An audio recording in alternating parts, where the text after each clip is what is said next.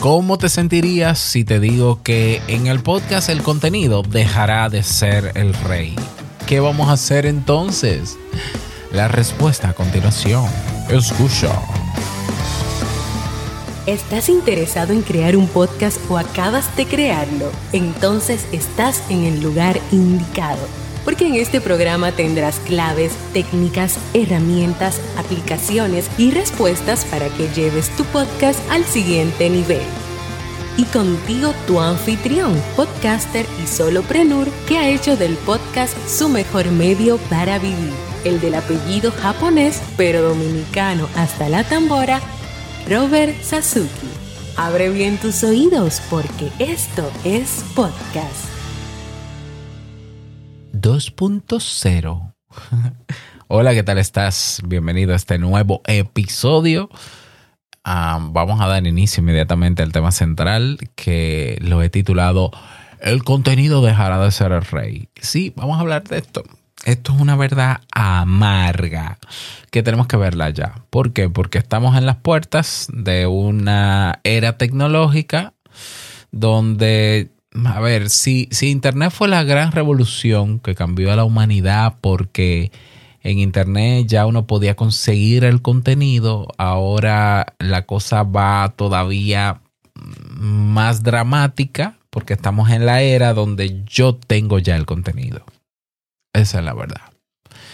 Y estamos hablando de la era de las inteligencias artificiales, que aunque ahora, en este momento actual, el contenido que generan es malísimo, o sea, la calidad del contenido, de contenido informativo, educativo, eh, es mala, es deficiente, mm, en semanas va a mejorar.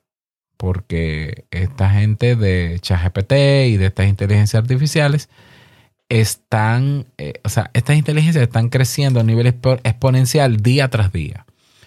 Y fíjate que la versión 3.5 de ChatGPT la versión 3 de ChatGPT que se lanza en noviembre, ChatGPT 3, pasa a las 5 a las 3.5 en enero y ya estamos en la 4. O sea que en meses, en el caso de ChatGPT, eh, su contenido va a ser mejor.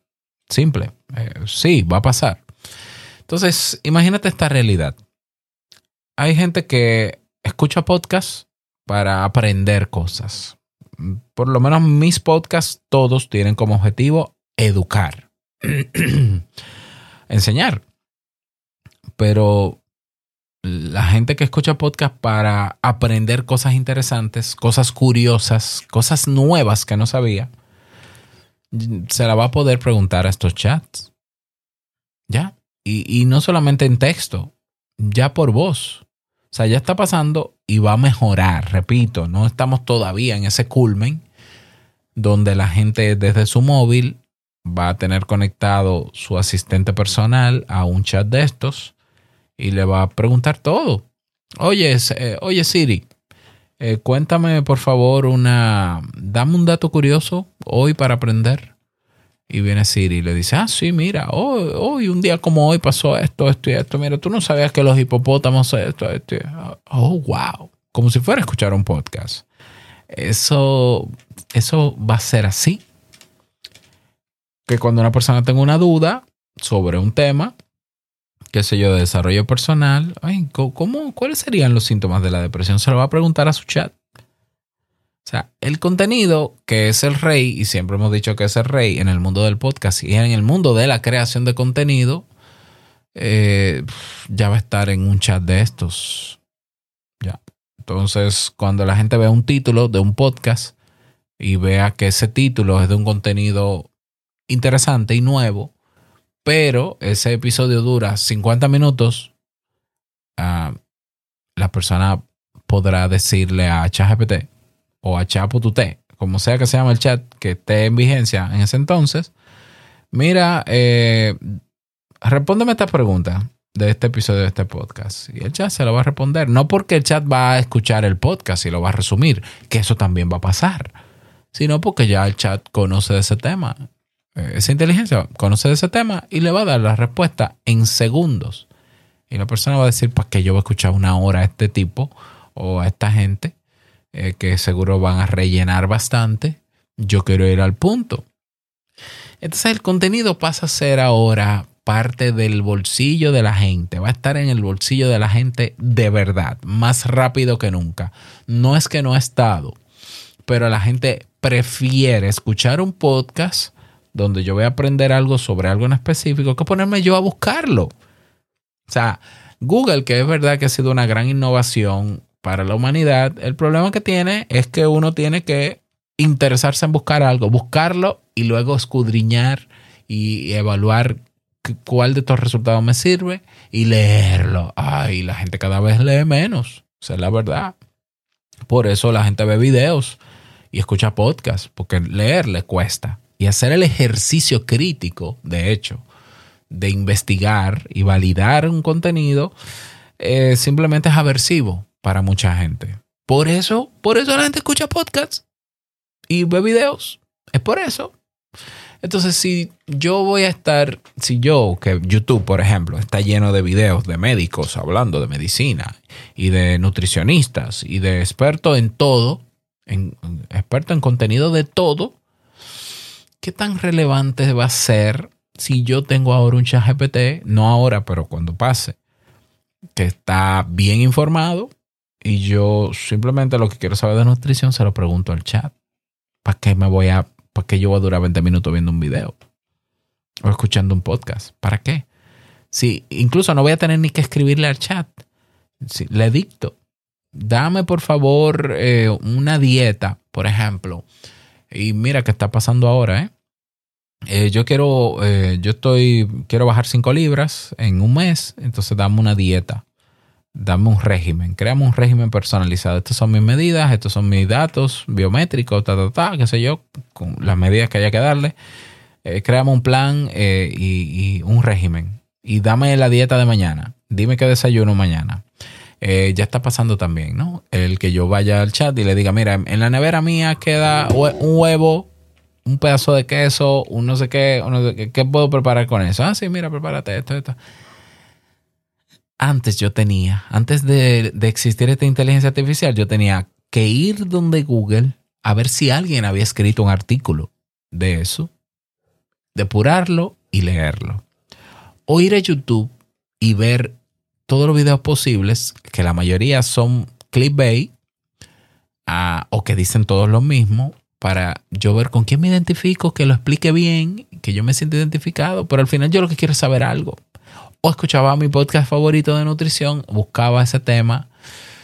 Bien, yo no digo que eso no va a ser importante porque siempre habrá gente que buscará por esa vía, pero este chat GPT va a decir todo eso. El contenido que seguirá siendo siempre relevante y el rey pasa a ser propiedad de la gente, no del experto. Ya la gente va a andar en su bolsillo con su experto. Ya. Ok. Hasta ahí eh, la situación es creepy para el podcaster, porque uno dice, bueno, pues, ¿para qué voy a hacer contenido educativo? Bueno, yo me plantearía no hacer contenido en lo adelante que sean explicando cosas que lo puede explicar un chat GPT. porque ¿para qué? Yo pudiera motivarlo. Yo pudiera motivarlo. Eh, Incluso fíjate que hay podcasters ahora que están buscando su contenido en ChatGPT. Bueno, también está pasando. Entonces el contenido va a dejar de, ser el rey en el podcast. Total y absolutamente, no me cabe dudas. ¿Y qué vamos a hacer en el podcast entonces? Ah, hay un elemento que, que no, no va a poder abarcar por ahora ninguna de estas inteligencias artificiales y es el que la gente logre conectar humanamente y emocionalmente con el chat como lo hace con un ser humano. El identificarse con el par, con el, el que es igual a mí.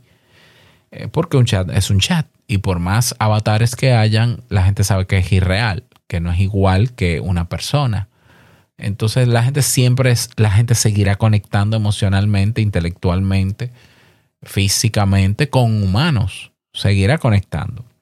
Entonces, ¿qué le hace falta al chat GPT que yo puedo suplir con mi podcast?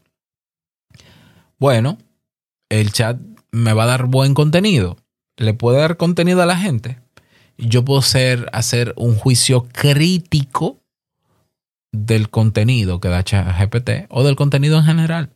Una cosa es que yo te hable de depresión en mi podcast de Te invito a un café y otra, y otra cosa es que yo hable de depresión y cuestione cosas de depresión. Entonces, si voy a hablar de depresión, yo mismo puedo buscarle el contenido en ChatGPT más adelante, repito, todavía no está lo suficientemente preciso para eso. Yo puedo buscar yo el contenido, leerlo rápidamente en el podcast, pero agregarle mi opinión, mi experiencia, que no lo va a tener ChatGPT, no la va a tener, mis cuestionamientos y razonamientos o conclusiones personales sobre ese contenido. Eso no te lo va a dar ChatGPT. O sea, yo no voy a poder preguntarle a uno de estos chats, eh, yo quiero que tú me digas qué piensa eh, Robert Sasuki de este tema. A menos que yo lo redacte en un artículo y ChatGPT se conecte a internet y encuentre ese artículo y entonces lo haga. Si está en el podcast, o a menos que escuche mi podcast, el chat, que puede que pase y de ahí saca la conclusión, pero la base de la opinión es mía, tiene que estar en algún sitio publicada por mí. Como es, es un poquito más lejano que lleguemos a ese nivel y ojalá, ojalá no me esté equivocando. Pues entonces la gente va a decir, bueno, yo, yo sigo escuchando a Robert no por el contenido tácito que me da, porque eso me lo da un chat, sino por sus opiniones, por su valoración crítica, por sus cuestionamientos. ¿De qué? De esos contenidos que, de esos contenidos, de los contenidos, de la vida, de su experiencia.